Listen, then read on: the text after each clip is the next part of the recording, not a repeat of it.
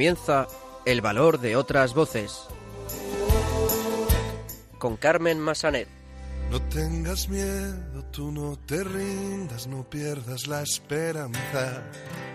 No tengas miedo, yo estoy contigo en lo que venga y nada puede ni podrá el desconsuelo, retando a la esperanza, anda, levántate y anda. Muy buenas tardes, bienvenidos a una nueva edición de El Valor de otras Voces, el programa de discapacidad de Radio María. Vamos a empezar el programa de hoy escuchando el testimonio personal de alguien que ya es muy conocido en este programa, de Enrique Alarcón, el presidente de Frater, de la Fraternidad Cristiana de Personas con Discapacidad, que nos contará su experiencia personal como mm, persona con discapacidad y sobre todo desde el punto de vista de la fe. Después escucharemos las últimas noticias sobre el mundo de la discapacidad. Tras esto daremos a conocer el trabajo de la Fundación Talita, una organización que opera en Cataluña y trabaja para la integración de las personas con discapacidad intelectual, sobre todo con personas, con chicos con síndrome de Down, de Down en la, en la educación en los colegios. Y finalmente escucharemos a Silvia Lacalle, que nos traerá otra biografía dentro de su sección de pioneros de la educación especial. En esta ocasión conoceremos la vida de María Soriano, que fue una de las pioneras en estudiar eh, cómo integrar a los alumnos con discapacidad intelectual. Comenzamos. No tengas miedo, tú no te rindas, no pierdas la esperanza. No tengas miedo, yo estoy contigo en lo que venga y nada puede ni podrá el desconsuelo.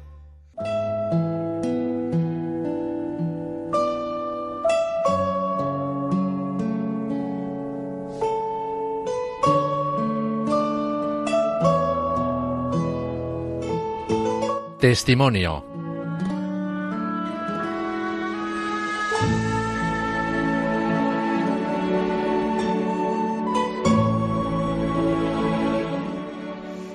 Continuamos en el valor de otras voces. Como decíamos en la presentación, vamos a escuchar el testimonio de Enrique Alarcón, presidente de Frater, de la Fraternidad Cristiana de Personas con Discapacidad, que nos va a contar eh, un poco su experiencia personal. Muy buenas tardes, Enrique. Muy buenas tardes, Carmen. Nos alegramos de tenerte en el programa en esta ocasión para conocerte un poco más y saber un poco más de, ti, que conocer pues tu testimonio. Eh, Cuéntanos eh, a qué se debe tu discapacidad. ¿Tú vas a, en silla de ruedas? ¿A qué se debe? Bueno, pues eh, a los 20 años, justamente cuando lo cumplía, tuve un accidente de tráfico y desde entonces pues tengo una lesión medular, una tetraplegia, y ahora pues a los 64 años me sigue acompañando a lo largo de mi vida. Claro, eh, hubo un antes y un después en tu vida. Mm, ¿Cómo era el chico de antes del accidente? ¿Qué hacías? ¿Estabas estudiando, trabajando? ¿Qué planes tenías en ese momento? Bueno, en ese momento pues era el típico joven con 20 años totalmente ilusionado, estaba viviendo en una ciudad en Valencia en este caso, pues tenía mi novia, eh, algunas veces trabajaba, eh, pues era un chico feliz, alegre, muy contento, muy motivado y todo esto pues cuando llega el accidente supuso una transformación radical en mi vida. De un momento a otro me encuentro que perdí todo, perdí pues la atracción física, eh, perdí la autonomía, perdí amistades, me quedé sin novia, entonces el mundo se oscureció ante mi vida de una forma tremenda. ¿En qué momento te das cuenta de que algo no va bien? Bueno, los primeros meses, porque yo después de mi, como digo, vivía en Valencia, pero después ya me marcho a casa con mis padres, mm, donde en principio fueron los quienes me rescataron. Sobre todo mi madre, con su gran amor, su gran dedicación, comprensión y apoyo constante, fue quien me rescató en ese primer momento. Pero al vivir en un pueblo pequeño de, en aquel caso, 5.000 habitantes, no había expectativas para muchas cosas. Y digamos en cuenta que hablamos de un momento de la historia donde muy poquitas personas con silla de ruedas se veían por la calle. Era casi una novedad. Incluso la gente solía esconder a un familiar que tuviera una lesión medular y no le dejaba que saliera porque se avergonzaban de ello. Entonces era una época muy difícil, muy dura en ese momento, ¿no? Mm, claro, en el momento que tienes el accidente, bueno, tu primera reacción, eh, mm, ¿cuál es? ¿Cuándo notas que de verdad hay un cambio? ¿Cuándo notas que, bueno, pues que has perdido la movilidad, has perdido muchas cosas? Sí, al principio no creas, ¿eh? Cuando te encuentras con esta situación, como que el, cerebro, tu, mm, tu realidad no, se, no lo asume te parece que es una película. Te despiertas por la noche muchísimas veces diciendo, uy, es un mal sueño, me voy a levantar ahora mismo y es una realidad muy dura. llega un momento en que te das cuenta que la vida está rota y que no tienes, no tienes salidas. Entonces tampoco había unos servicios sociales que te pudieran decir te ayudamos. No es como ahora, tampoco había prácticamente ninguna asociación. Entonces era un momento difícil. Entonces, mm, mm, una vez asumido pues ya lo que te ha pasado, ¿cómo, ¿cuál es el primer paso que das? ¿Entras en contacto con alguna asociación? Mm, ¿Cómo haces? Porque dices que había pocas asociaciones en ese momento que os pudieran ayudar. Sí, en ese momento todavía no existía casi ninguna. A nivel nacional sí que estaba la Fratri también ya en muchas diócesis. Entonces, yo sí que llegó un momento en que sentía la angustia de vivir ya en el pueblo donde estaba, ¿no? Eh, porque te dabas cuenta de que ibas cayendo en la marginación y en la exclusión. Hasta incluso en la calle pues te encontrabas alguna vez a una persona de buena voluntad que te decía, hombre, para haberte quedado así mejor haberte muerto, ¿no? Pero un día resulta que mm, me avisan de que hay unas chicas que, de otro pueblo que querían venir a verme. Digo, bueno, pues que vengan, tampoco tengo ningún problema. Y se presentan tres chicas allí eh, una de ellas en silla de ruedas, también con una lesión medular muy alta, y simplemente que venían a verme, a charlar conmigo, que habían oído que de mí y que iban allí a verme. Eran personas de Frater, y eso ya supuso el cambio radical en mi vida. A partir de ahí mi vida se transformó radicalmente. Ese fue tu primer contacto con Frater entonces, ¿no? Sí, ese fue mi primer contacto con Frater. En ese momento yo tenía un, casi 22 años y entonces mi vida pasó a ser una cosa totalmente distinta. A partir de ahí ya empezaste a participar activamente en lo que es la iglesia. ¿Cómo fue eso? ¿Cómo te ayudó tu fe, sobre todo en los momentos difíciles? Cuéntanos. Pues la verdad es que mm, a mí en Frater una de las cosas que más me impactó fue descubrir la imagen de Jesucristo que se transmitía. Pues ya hasta ahora simplemente pues había tenido la imagen pues mm, inocente de, pues, de una religión eh, simplemente pues de piedad, de rezo, pero yo allí descubro que la gente habla mm, de un Jesús que transforma tu vida, de un Jesús que está al lado del que sufre, que está con los pobres, pero además es un Jesús que te invita a estar activo, que tú que, que tienes que salir de tu realidad, que Jesús te ayuda a salir de ella. Entonces, mm, yo allí descubrí de que vivir en una vulnerabilidad que era permanente estar en situación de dependencia, como yo me encontraba en ese momento, que era una dura experiencia, pero que era también un ámbito donde día a día yo iba descubriendo al Padre Bueno, cómo este Padre Bueno está pendiente de mí en cada momento, hasta los pequeños detalles, fui dándome cuenta cómo el Señor era presencia viva en mi vida en todo momento, y esto lo fui descubriendo en Frater. La verdad es que sin el aliento del Espíritu Santo que yo iba descubriendo en Frater, hubiera sido muy difícil que mi vida se hubiera sostenido. Y es que en definitiva es el Señor quien nos sostiene. Y yo eso lo fui descubriendo en Frater día a día. ¿Cuál ha sido tu trayectoria en Frater antes de ser el presidente a nivel nacional? Eh, ¿Has ocupado, algún otro cargo? Cuéntanos un poco. Sí, bueno, los primeros momentos de Frater fueron muy bonitos. Los primeros años, permítanme, Carmen, que te cuente algo. Claro que sí. Porque eh, igual que fueron a mí estas chicas, eh, unos auténticos apóstoles, pues cuando me integré en el grupo, en esta zona de la Manchuela, pues empezamos a ir, eh, cada vez que sabíamos de algún chico o una chica de nuestra edad, éramos todos jóvenes, entre 18 y 20 y tantos años, pues cuando sabíamos de alguien que había tenido un accidente y que se había quedado también en una paraplegia, eh, pues nos íbamos a buscarlo a su casa. Era una tarea difícil porque, como antes he dicho, los padres escondían a los hijos y a las hijas que tenían una discapacidad. Aquello fue una experiencia maravillosa. Era dificultad, una dificultad grandísima el llegar a que alguien saliera, que se animara a salir al mundo, que descubriera que la vida tenía otro, otro color. Incluso fíjate que una persona que llevaban eh, años incluso en cama, con una lesión medular pero pequeña, porque entendían que su vida no tenía más sentido. Fue una experiencia preciosa y desde ahí pues ya fui integrándome plenamente en la organización. Estuve primero pues siendo responsable de la diócesis, en este caso de Cuenca, que era donde vivía. Pues años después eh, estuve de responsable regional en la zona de Castilla-La Mancha y fui responsable nacional de formación durante muchos años y pues en este último estadio, pues hasta ahora en estos últimos cuatro años responsable general. Y fuera del ámbito mm, de Frater, eh, ¿cuál ha sido tu trayectoria? ¿Has eh, tenido mm, trabajo estable? Cuéntanos. Bueno, mm, una vez que estaba en Frater, tuve también el gozo de ir descubriendo a personas en el mundo de los movimientos cristianos y ello me llevó a descubrir muchas otras realidades, siempre desde Frater, ¿no?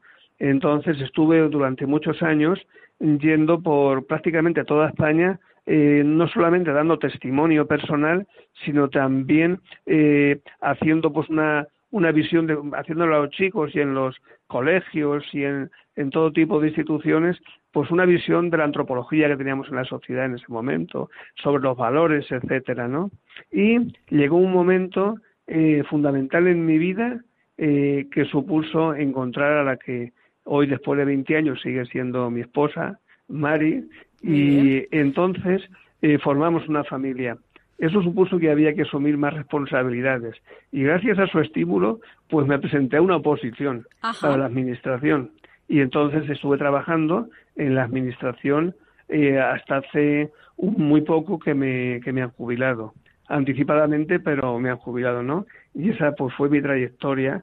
El hecho de trabajar para mí fue un elemento importantísimo porque hablamos de que al ser una persona dependiente, totalmente dependiente, con un nivel muy alto de lesión como es la mía, entrar a trabajar era algo revolucionario, no era admisible.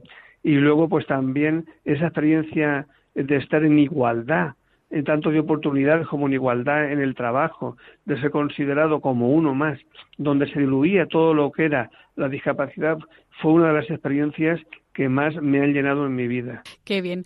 Pues eh, Enrique, eh, nos gustaría que nos dieras un mensaje de ánimo, de esperanza, pues para esas personas que se encuentran en una situación como la tuya, para que no dejen de luchar, para que sigan luchando para salir adelante. ¿Qué les dirías?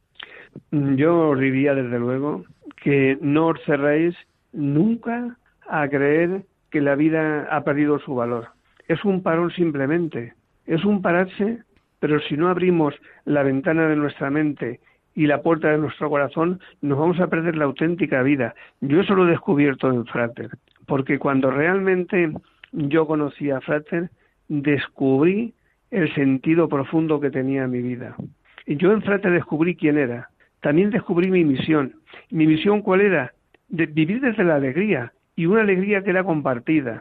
En como solemos decir, ahí yo descubro de que las limitaciones que te impone la realidad constante nunca anulan las múltiples capacidades que tenemos cada persona, tú también, todos tenemos un montón de capacidades que no las hemos descubierto, que no lo sabemos, pero que están ahí y que poco a poco, si abrimos nuestro corazón, abrimos nuestra mente, las vamos a ir descubriendo y con ello vamos a ir intuyendo el sentido que tiene la propia vida, el sentido que contiene toda la existencia. Y ahí sí que invito yo a, estar en una actitud de apertura, de apertura y sobre todo a entender de que la vulnerabilidad no, no agota la vida, sino que esta vulnerabilidad también suele ser como el, sustrato que va dando vida a lo que a lo que es nuestra existencia y donde el Espíritu Santo constantemente se está haciendo presente.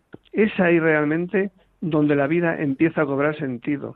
Que nunca pensemos que por una gran discapacidad la vida no tiene sentido. Puede ser el momento más importante como en mi vida lo fue y como lo he visto en tantos miles de personas, de que ese momento donde te encuentras con el sufrimiento puede ser el punto de partida para descubrir la auténtica vida y un camino hacia la felicidad. Y también, como en este caso, puedes descubrir lo que es exactamente tu, tu vida como camino. Porque cuando una persona conoce a Cristo, es que ya no necesita seguir buscando. Tu vida se convierte en don y en ofrenda ves cómo el apostolado es tu camino, el evangelizar tu meta. Y ello, pues en este caso, para mí es lo fundamental, el ver cómo mi vida se ha orientado gozosamente a compartir con las personas que tienen enfermedad y con discapacidad. Pues Enrique Alarcón, presidente de Frater, de la Fraternidad Cristiana de Personas con Discapacidad, muchísimas gracias, de verdad, ha sido un placer escucharte, escuchar tu testimonio y adelante, mucho ánimo, que queda mucho por hacer aún. Muchísimas gracias, Carmen. Queda todo por hacer siempre. Un abrazo. Un abrazo.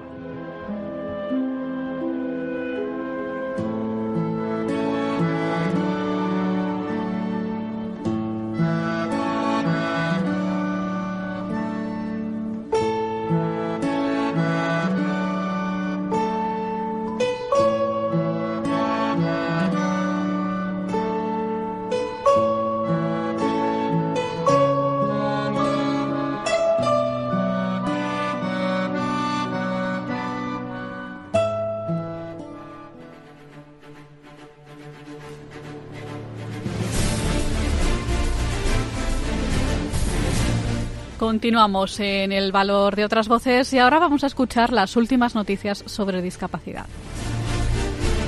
Buenas tardes. Los locutores de Conecta con nosotros de Radio La Barandilla os traemos esta semana a Radio María las noticias sobre discapacidad. Para la sección de hoy contamos con Paquita, Ángel Antonio, Francisco y una servidora Fe. Comenzamos. El Congreso aprueba suprimir la incapacitación de personas con discapacidad. Se sustituye por el apoyo que puede ir desde la ayuda técnica a la representación o sustitución en la toma de decisiones. El Congreso de los Diputados ha aprobado la reforma que sustituye la incapacitación judicial de las personas con discapacidad intelectual por el apoyo basado en el respeto a la voluntad y las preferencias de estas personas. El objetivo es trasladar al ordenamiento la Convención Internacional sobre los Derechos de las Personas con Discapacidad, que establece que estas personas tienen derecho al reconocimiento de su personalidad jurídica. Para ello se proponen cambios en la ley del notariado, Código Civil, ley hipotecaria, de enjuiciamiento civil, de protección patrimonial de las personas con discapacidad, de la normativa tributaria, del registro civil y de la jurisdicción voluntaria. Tras las aprobaciones en el Congreso, el texto debe pasar, ya ha pasado, a la Comisión de Justicia del Senado, en la que se completará su aprobación definitiva. La Policía Local de Valencia está recabando información sobre la expulsión de un joven de 34 años con autismo y una discapacidad intelectual de un autobús de la MT. Así lo ha manifestado el concejal de Protección Ciudadana en el Ayuntamiento de Valencia, en una rueda de prensa sobre intervenciones de policía en los últimos fines de semana y San José, al ser preguntado por las novedades en torno a esta expulsión. La familia del joven y la plataforma de defensa atea que ha puesto de manifiesto que se expulsó al joven del autobús porque los movimientos repetitivos y sonidos que emitía de forma involuntaria molestaba a uno de los pasajeros, han denunciado el caso. ¿Cómo se consigue un espacio de trabajo más inclusivo? En España, el 6,19% de la población en edad laboral sufre alguna discapacidad, pero solo el 35% de ellas tiene empleo. El puesto de trabajo puede ayudar a paliar esta situación. Ilunion asesora en la accesibilidad y usabilidad de una botonera virtual para ascensores.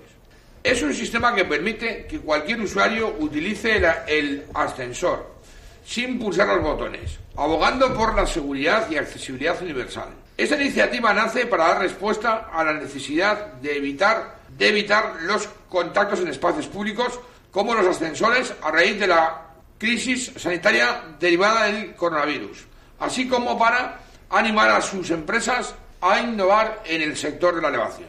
Esta botonera virtual, que, será, que saldrá a la luz en verano de 2021, es fruto del convenio de colaboración firmado el pasado septiembre entre Fundación 11, Naya Systems y FEDA.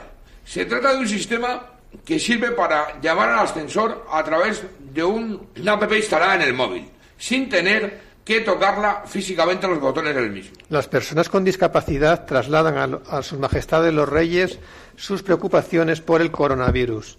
Don Felipe y doña Leticia han hablado con el CERMI, Comité Español de Representantes de Personas con Discapacidad, y con varios afectados por videoconferencia.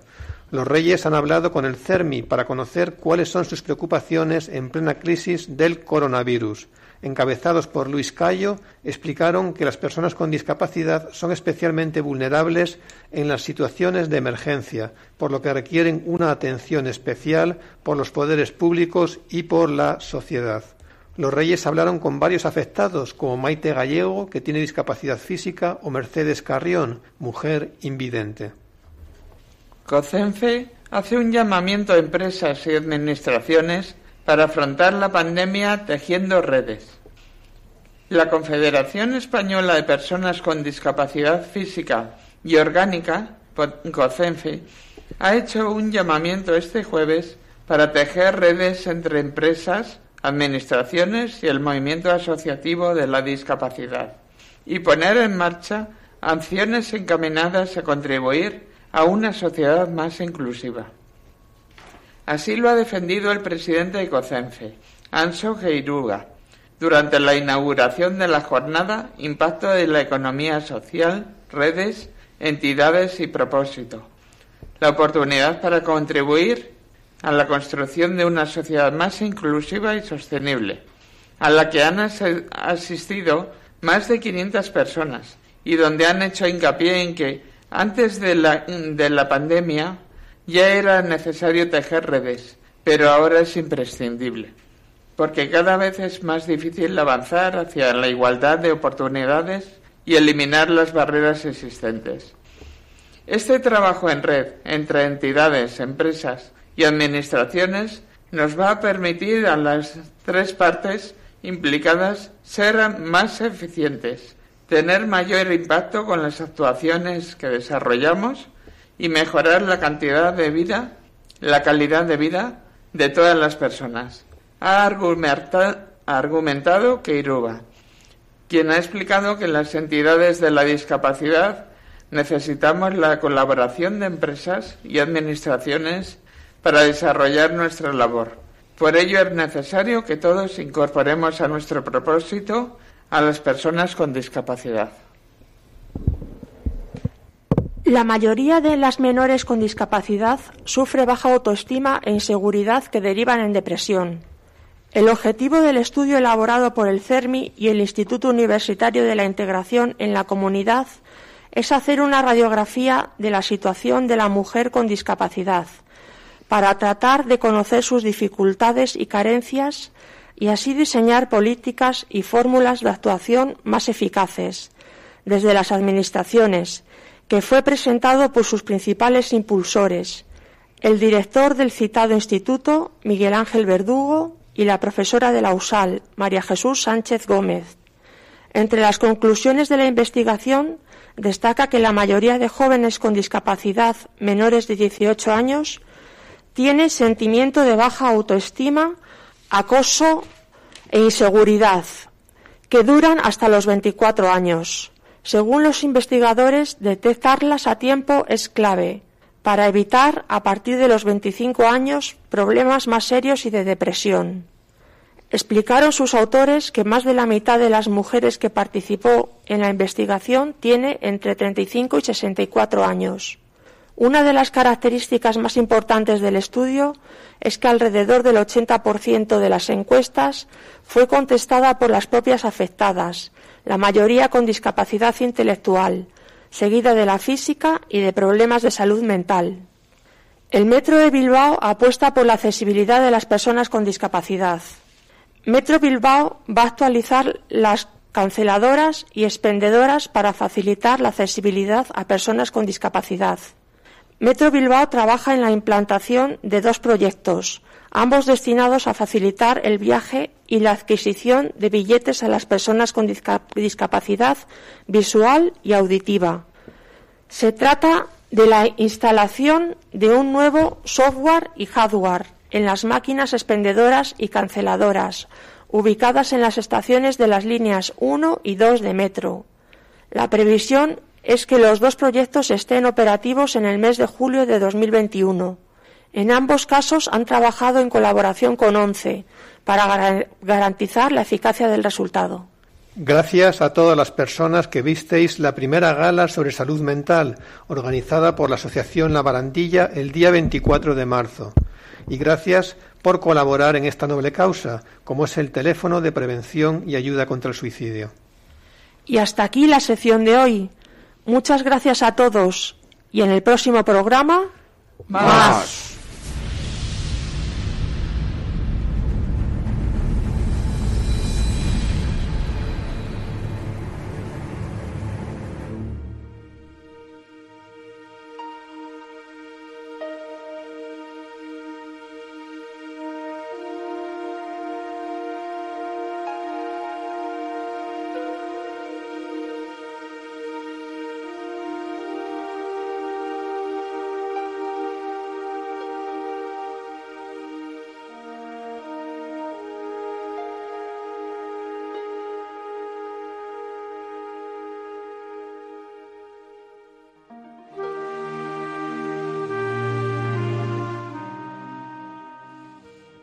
Continuamos en el valor de otras voces y vamos a dar a conocer ahora el trabajo de la Fundación Talita, una organización que opera en Cataluña y trabaja sobre todo por la integración de alumnos con síndrome de Down y con otras discapacidades intelectuales en los colegios. Para conocer más sobre este proyecto tenemos con nosotros a la gerente de la Fundación Talita, Marta Rutia. Muy buenas tardes, Marta.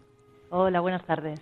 Nos alegramos de tenerte con nosotros en el programa. En primer lugar, cuéntanos la historia de la Fundación. ¿Cuándo, cómo nace y con qué objetivo? Pues mira, Talita nació en el año 1998 Ah, fruto de la voluntad de sus fundadores, que tuvieron eh, ambos hijos con discapacidad, concretamente con síndrome de Down, y vieron la necesidad y la importancia de la inclusión de sus hijos en un entorno ordinario. Y con esta voluntad de inclusión y de poder ayudar a otras familias es como nació la fundación los objetivos principales es dar apoyo a estos a los niños con discapacidad y jóvenes con discapacidad intelectual, dar formación y sobre todo acompañar a, a todas estas familias. Exacto, ahora hablaremos en breve de ello. ¿El nombre de Talita de dónde viene?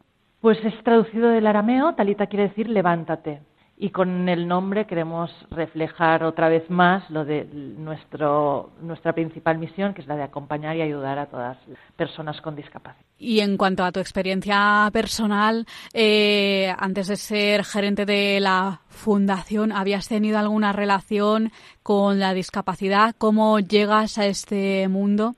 La verdad que no, yo no tenía ningún tipo de relación, pues trabajaba en otro tipo de empresa, industrial, y en el 2008 mmm, tuve un hijo con síndrome de Down y a partir de aquí, pues imagino, ¿no? Que como tantas familias, pues tomas contacto y nos empezamos a meter en el mundo de, de la discapacidad y aquí estamos y encantada de la vida. Claro, ¿no? Como mm, casi todo el mundo, ¿no? Que busca, pues, qué, qué, puede, qué puedo hacer yo, ¿no? Exacto, exacto. Pues vamos ahora a hablar de los servicios que ofrecéis. En primer lugar, eh, tenéis el servicio de asesoramiento a escuelas. ¿En qué consiste? ¿Os acercáis vosotros a las escuelas? ¿Ellos se acercan a vosotros? ¿Cómo hacéis? Normalmente eh, vamos de la mano de las familias otra vez. La familia tiene hijo con discapacidad intelectual eh, y nos pide este asesoramiento. Las escuelas cada vez tienen pocos recursos y nos piden de decir, oye, podéis dar un, echar una mano al profesor, al colegio. Entramos a la escuela y ofrecemos orientación y formación al profesorado. Colaboramos también en la elaboración de, de, los planes individualizados y damos las herramientas necesarias para potenciar al máximo las capacidades de todos los alumnos, que sea de optimizar al máximo su proceso de aprendizaje. Claro, está el servicio de aulas itinerantes, ¿no? Luego esto es otra cosa. Las aulas itinerantes, por un lado está el asesoramiento que ya hemos comentado y por otro el, el la aula itinerante que es el, proyecto marco nuestro, ¿no? Para así decirlo, que es que un profesional de Talita se desplaza a la escuela ordinaria donde es niña y trabaja dentro del aula, dándole el apoyo necesario para desarrollar al máximo sus habilidades y sus capacidades. He ayudado también con el profesor, ¿no? dándole las pautas y cuál es la manera para. Sí, están con ellos eh, en las clases durante el desarrollo exacto, de las clases. Uh -huh. Exacto, no toda la jornada, sino uh -huh. que depende del caso, depende de la valoración, pues está a lo mejor un dos días a la semana, una hora. No está todo, porque entonces ya no sería inclusión, ¿no? Ya estar todo. Claro. La inclusión solo es dar herramientas para que ellos puedan desarrollarse. ¿Acompañáis también a los alumnos una vez ha finalizado su etapa escolar? Es decir, a ayudarles a buscar empleo, darles orientación. Sí, lo que hacemos es, mmm, viniendo ¿no? de acompañar durante todo, toda la trayectoria de vida, pues continuar la labor iniciada cuando empezaron pues en primaria, no los dejamos decir, mira, ya has acabado primaria, pues eh, no, seguimos con este acompañamiento a ciclos y luego cuando ya empiezan a trabajar les hacemos este acompañamiento laboral. Hablas eh, de las familias que son muy importantes para vosotros. ¿Cómo las acompañáis? ¿Cómo las apoyáis? ¿Qué programas tenéis para ello? Pues trabajamos en colaboración siempre con la familia. Uh, hacemos el, lo que nos hablan los perdón qué recursos podemos darles a estos niños para que para que puedan continuar que es cualquier duda que puedan que les pueda surgir. Hacemos charlas de formación. Mm, pues todos estos son los recursos que les ofrecemos y siempre estamos en constante este siempre lo decimos comunicación con colegio familia es el el trío no familia escuela y talita. Claro, les apoyáis en las inquietudes que puedan tener, que puedan ¿no? surgir, Por ejemplo, exacto. que les preocupa, una de las grandes preocupaciones es el futuro, ¿no? ¿Qué va a pasar sí, con mi hijo? Sí. Por eso hacemos este acompañamiento que decía sin dejar de la mano. ¿no? Vamos todos los procesos y siempre van surgiendo cosas nuevas. A lo mejor mm, cuando cambia de etapa de, a primaria, por ejemplo, ya es un cambio importante para muchas familias. Pues no, venga para adelante, no pasa nada. Luego ya la ESO todavía es un cambio más grande. Y así uh -huh. esto, esto, está. Claro, tenéis también actividades de ocio, ¿no? Que los usuarios. Ocio los sábados. Los sí. sábados. Uh -huh. Los sábados por la mañana ofrecemos un programa de ocio. Son ahora en pandemia ha sido diferente, pero bueno, claro. hablo así en, en general. En general sí, sí. sí. Son tres sábados al mes, de 10 a 1, y diferentes actividades. Eh, solemos hacer salidas al aire libre, luego museos, y las actividades que las escogen los mismos chicos. Es, uh, no solo es ocio, sino que intentamos trabajar ¿no? autoconocimiento, se trabaja um, valores para que ellos mismos puedan decir qué es lo que les gusta. ¿no? No, no decide el adulto de, pues vamos a hacer una vez al, hace una vez al mes, exacto, se reúnen en la fundación a ver, ¿qué nos gustaría hacer? Pues mira, a mí me gustaría uh, ir a buscar flores. Pues, sí. pues a mí me, me, interesa mucho una exposición de fotografías, porque es fotografías de Barcelona. Pues, y las, todas las salidas se hacen según sus uh, intereses. Y luego, una vez al mes, cocina. Cuquiteca nos cede el espacio sí. Y, y, hacen recetas que también sean útiles para ellos, para un futuro, ¿no? Para trabajar la autonomía. Ajá. Es importante también el desarrollo espiritual de estos chicos, con lo que tenéis también un grupo de catequesis. ¿Cómo funciona sí. este grupo? ¿Es un grupo reducido? Es ¿Cómo adaptáis reducido. las sesiones? Cuéntanos. Es un grupo reducido de, pocos niños y por edades. Preparamos para comunión y luego cuando hay la confirmación y también hay una continuidad, ¿no? El tema espiritual es siempre el trato que, que, intentamos que sea para siempre, no, no tiene edad. Y lo hacemos desde una experiencia vital, que, que sea una cosa que la vivan, que sea un encuentro personal. Se adapta el material con imágenes, sobre todo cuando son más pequeñitos, y luego es más hablar y, trabajar. Claro, hablabas antes de la situación de pandemia que estamos viviendo. ¿Qué ha supuesto para vosotros? ¿Ha cambiado mucho vuestra forma de trabajar? ¿Os habéis tenido que reinventar? Nos tuvimos que reinventar en, cuando hubo el estado de alarma. Ahora mm, los colegios siguen abiertos y podemos ir al colegio, la mayoría de colegios seguimos yendo y en esto pues no nos, no nos ha cambiado. Sí que reinventamos cuando estuvimos encerrados en casa que tuvimos que dar este soporte online, en la distancia con todos aquellos niños que podían hacerlo, porque los más pequeñitos con una pantalla es más complicado.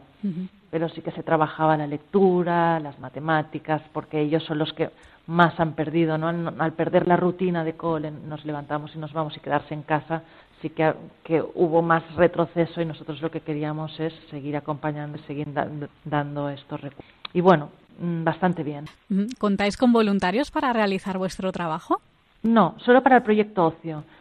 Trabajo no, no, pero el proyecto ocio, lo que les pedimos sobre todo es compromiso e implicación, ¿no? Y un poquito de sensibilidad hacia las personas con discapacidad, que ya, si no, ya no vienen, obviamente. Pero sobre todo para el proyecto ocio. en concreto, ¿no? Compromiso, mm, implicación vienen aquí, los vemos un día, pero no, no. Mm, ¿Crees, según tu experiencia personal, que queda mucho por hacer para conseguir la plena integración de estos niños? Se ha avanzado mucho, mm, pero creo que todavía queda por hacer. Mm, la sociedad a veces no es consciente que estas personas con discapacidad pueden hacer muchísimas cosas, pueden incorporarse al mundo laboral y, y aparte aportan muchísimo valor añadido, por lo que creo que todavía queda mucho camino por recorrer y hay mucho camino recorrido. Esto también es, desde que se empezó la fundación ahora se ha abierto camino. Para finalizar, si te parece, danos vuestros datos de contacto para aquellos oyentes que estén escuchando el programa, que quieran obtener más información sobre vuestro trabajo o contactar con vosotros para colaborar de alguna manera. Mm, pues mira, a través de la web, que es eh, www.fundaciontalita.org, por teléfono, que es el 93 434 4355 o, o mail info arroba fundacionlita.org. Aquí está toda la información y luego también estamos en redes, en Facebook, Instagram y Twitter. Fácilmente os pueden encontrar entonces. Sí, fácil. Muy bien. Marta Rutia, gerente de la Fundación Talita, muchísimas gracias por ayudarnos a conocer un poquito más vuestro proyecto. Muchísimas gracias a vosotros por darnos la oportunidad. Un abrazo. Un abrazo.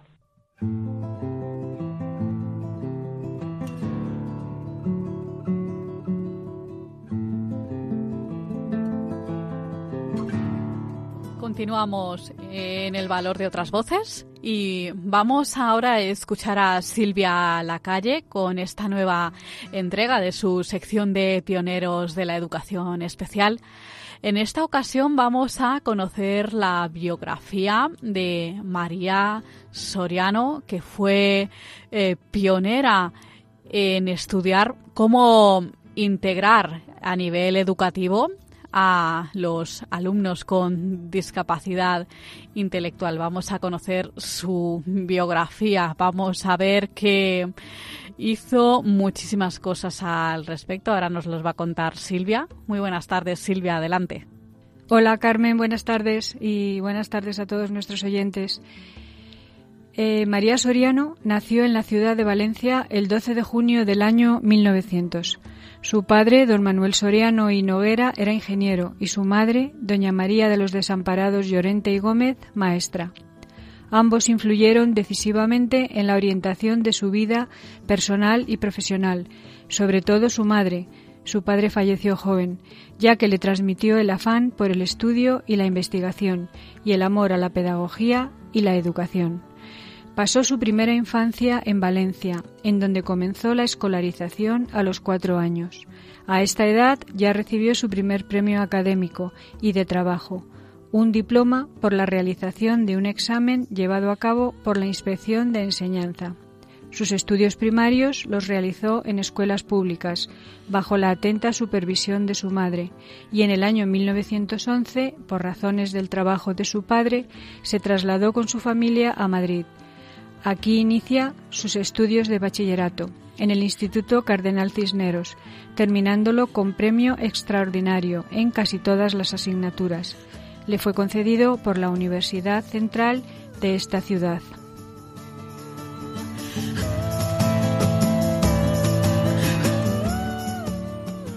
En mayo de 1919, con solo 18 años, obtiene el título de maestra de primera enseñanza en la Escuela Normal de Maestras de Guadalajara. Posteriormente, por oposición libre, ingresa en la Escuela de Estudios Superiores de Magisterio, en la sección de Ciencias, y consigue el título de profesora de Ciencias de Escuelas Normales en el año 1923 otorgándosele la plaza en la Escuela Normal de Santiago de Compostela. Este puesto nunca lo llegó a ocupar, porque en febrero de este mismo año obtiene el número uno en la oposición para maestras en la Escuela Central de Anormales de Madrid, la primera escuela oficial y pública de España para niños con deficiencia mental. Y dado su primer puesto, es nombrada directora de la misma. La oposición no la gané yo, afirma, sino mis compañeros y mis alumnos. Era tan joven que tenía que esconder las trenzas debajo del sombrero. Esta escuela se llamó años más tarde Escuela Nacional y posteriormente, a partir de 1960, se transformó en el Instituto Nacional de Pedagogía Terapéutica, institución a la que María Soriano dedicó toda su vida profesional, con las funciones de dirección, hasta su jubilación administrativa en el año 1970, que no de docencia, ni de estudio, ni de investigación. Aquí sentó las bases de la nueva pedagogía terapéutica, creando un modelo que fue referencia nacional e internacional.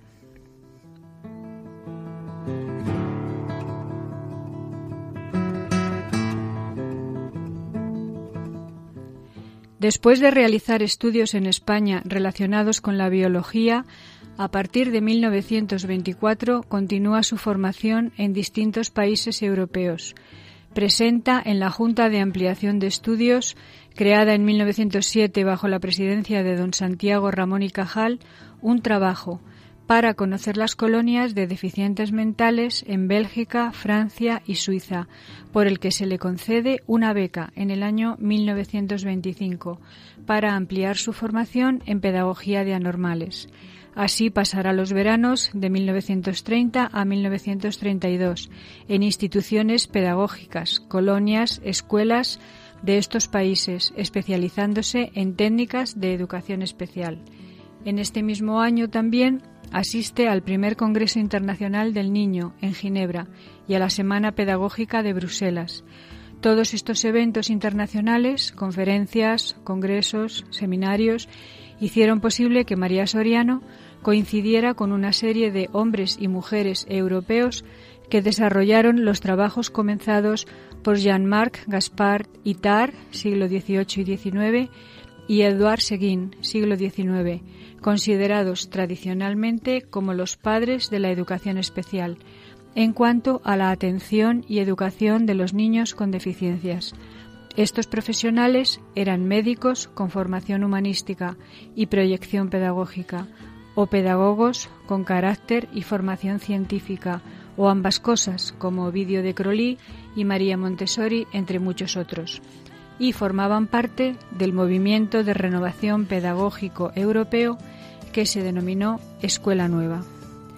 Continúa ampliando sus estudios en Alemania y Austria y en 1931 obtiene el título de Psicología Aplicada en el Instituto de Orientación Profesional de Madrid y dos años más tarde en el de París, donde se plantea por primera vez el retraso como un problema social y donde se trata de buscar soluciones desde las distintas instituciones públicas. Completa su formación con los estudios de psicomotricidad en Suiza, año 1941, y con los de fonología, audiología y logopedia en la Facultad de Medicina de París, año 1953. Todo ello para conseguir que su escuela e instituto prestaran la atención adecuada con los medios más avanzados a unos niños y jóvenes que hasta entonces estaban abandonados, educativamente hablando. Casi no existían porque no salían de sus casas. Como ella misma diría, por eso tuve que viajar tanto. Estuve siempre buscando, estudiando todo lo nuevo que aparecía, para volver corriendo y ponerlo a disposición de las familias y de los profesionales. María Soriano siempre hizo compatible su vida formativa y profesional con su vida de familia. Se casó muy joven con don Ruperto Fontanilla García, profesor de matemáticas e investigador. Siempre la animó a proseguir su formación y fue su más cercano colaborador en sus actividades y publicaciones durante toda su vida. Tuvieron tres hijos. Aprendió de su familia, como dice José Manuel Cavada, su biógrafo, el ambiente y la dinámica familiar, su cohesión, su espíritu intelectual y científico, la sencillez y la sinceridad, la dulzura y la sutileza, el no hacer nunca lo que no debería.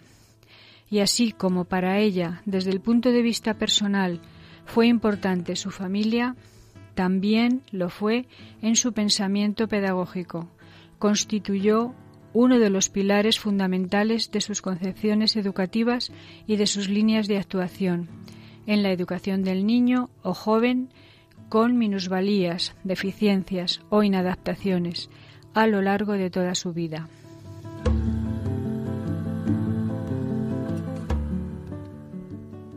Hay que tener en cuenta, afirmaba, que la familia es el medio privilegiado para el desarrollo afectivo del niño, por lo que la familia ha de estar orientada y preparada. El equipo no puede abandonar a la familia en sus angustias y a su suerte. La relación del hijo con los padres y la forma específica que toma esta relación influye decisivamente en la formación de su personalidad e influye en la propia raíz de sus dificultades y en el desarrollo de su inteligencia. Las madres y las familias son las que me han enseñado. Yo no he hecho nada.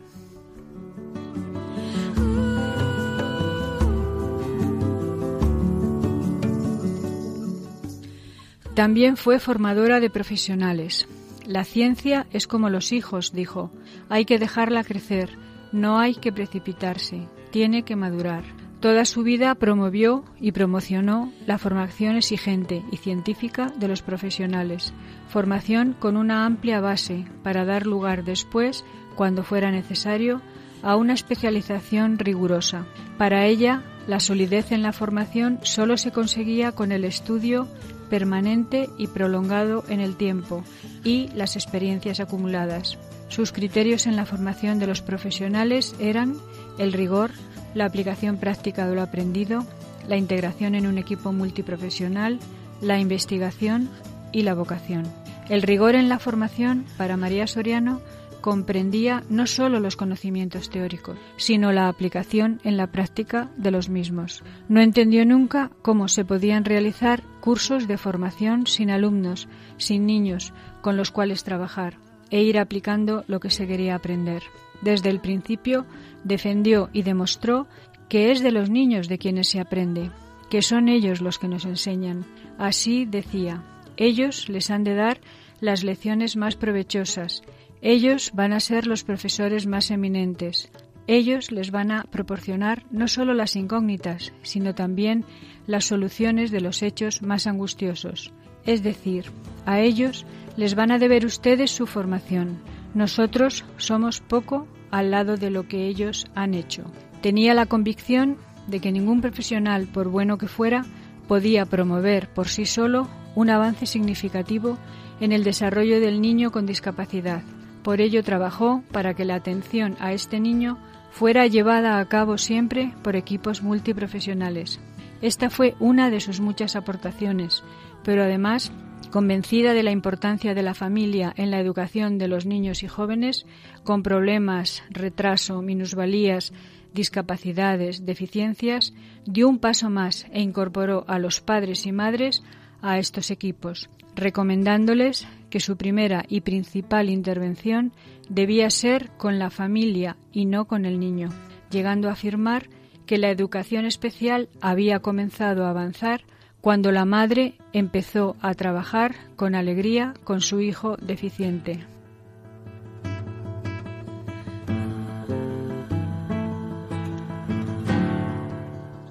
Pero no solo se preocupó por la formación de los profesionales, también promovió y creó asociaciones científicas en las que los convocaba y reunía, sobre todo después de su jubilación en el año 1970. Así, por ejemplo, la Asociación Española para la Educación Especial, la Asociación Europea para la Educación Especial, la Asociación Ibero-Latinoamericana para el Estudio Científico del Retraso Mental. Recibió numerosos premios y distinciones, como la Cruz de Alfonso XII, concedida por Su Majestad el Rey Don Alfonso XIII en el año 1925, el reconocimiento por parte de la UNESCO en 1981 como embajadora de la educación especial en España y Europa hacia Iberoamérica, y el Premio Reina Sofía de Rehabilitación e Integración de Personas con Minusvalía en el año 1991 entre muchos otros. Desempeñó también múltiples cargos, entre los que podríamos destacar el de directora de la Escuela Central de Anormales, que desempeñó desde 1923 hasta 1970, y el de miembro experto del Real Patronato de Prevención y Atención a las Personas con Minusvalía, fundado en 1976 en atención a sus méritos personales y profesionales y a su vinculación a la educación especial, designado por la reina emérita Doña Sofía.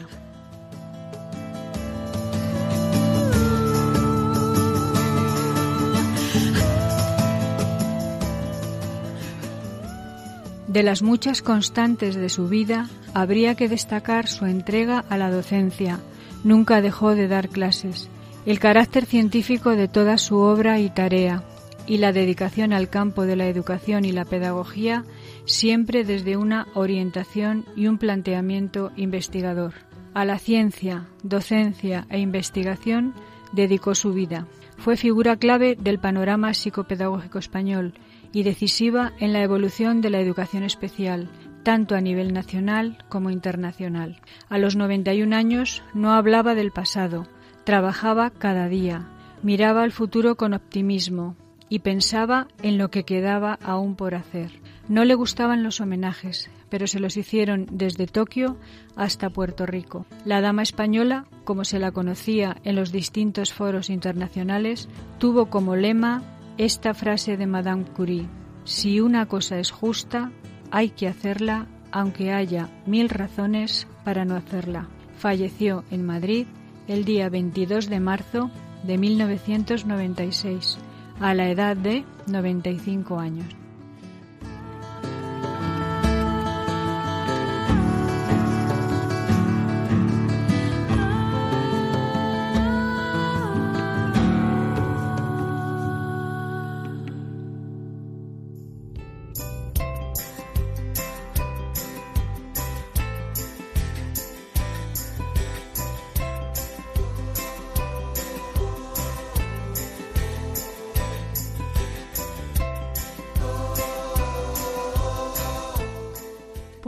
Aquí llega esta edición del Valor de otras Voces. Muchísimas gracias, Silvia, por traernos esta biografía tan apasionante de María Soriano, esta persona que luchó de las pioneras, eh, por que luchó por la integración de los eh, alumnos con discapacidad intelectual. Les recordamos nuestras vías de contacto. Por un lado, tenemos nuestro correo electrónico la dirección es el valor de otras voces arroba el valor de otras voces arroba. También tenemos nuestro contestador. El número es 91005 3305 91005 3305 y si no han podido escuchar el programa en directo. Recuerden que lo pueden volver a escuchar a través de la página web de Radio María, donde encontrarán el podcast correspondiente. Un abrazo, nos escuchamos en 15 días.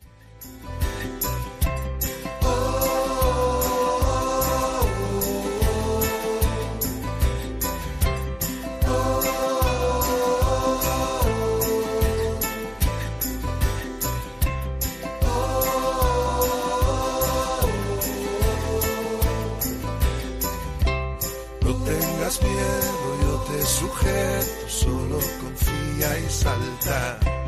No tengas miedo, voy a cuidar, te alzaré cuando caigas. Siempre puedes empezar de cero, yo lo hago todo nuevo, anda, levántate y anda. Tú eres mi sueño y mi causa, no pienses que voy a dejarte caer Voy a despertarte y estaré a tu lado para que cada día sea un nuevo renacer para que tengas vida. Anda, levántate. Han escuchado El valor de otras voces. Un programa presentado por Carmen Massanet.